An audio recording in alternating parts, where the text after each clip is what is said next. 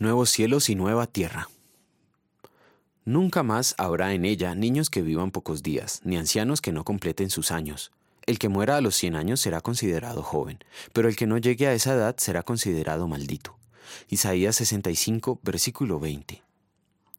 No falta quien quiere ver en este versículo una promesa de un reino terrenal de Cristo. Pero la Biblia no enseña que el reino de Cristo será terrenal. Cristo mismo reconoció, mi reino no es de este mundo. Entonces, ¿a qué se refiere? Por el contexto en el versículo 17, vemos que Isaías habla de la eternidad con Dios. Presten atención que estoy por crear un cielo nuevo y una tierra nueva. No volverán a mencionarse las cosas pasadas ni se traerán a la memoria. Pero también de la iglesia del Nuevo Testamento. Estoy por crear una Jerusalén feliz, un pueblo lleno de alegría, dice el versículo 18. Para ilustrar el gozo de la Nueva Jerusalén, el Señor usa descripciones conocidas por la gente de aquel tiempo al decir, plantarán viñas y comerán de su fruto. Describe el gozo y la satisfacción de la labor cumplida con éxito. No se refiere a que el pueblo de Dios será una nación agraria dedicada al cuidado de viñedos, porque el reino de Dios no es cuestión de comidas o bebidas, sino de justicia, paz y alegría en el Espíritu Santo.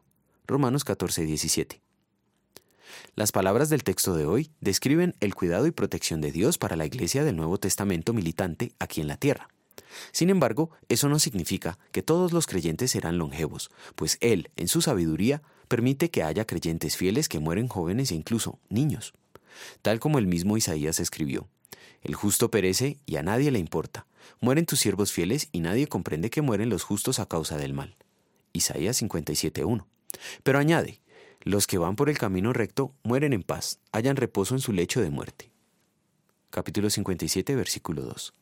No olvidemos pues que mucho valor tienen a los ojos del Señor la muerte de sus fieles, y que sabemos que Dios dispone de todas las cosas para el bien de quienes lo aman, los que han sido llamados de acuerdo con sus propósitos.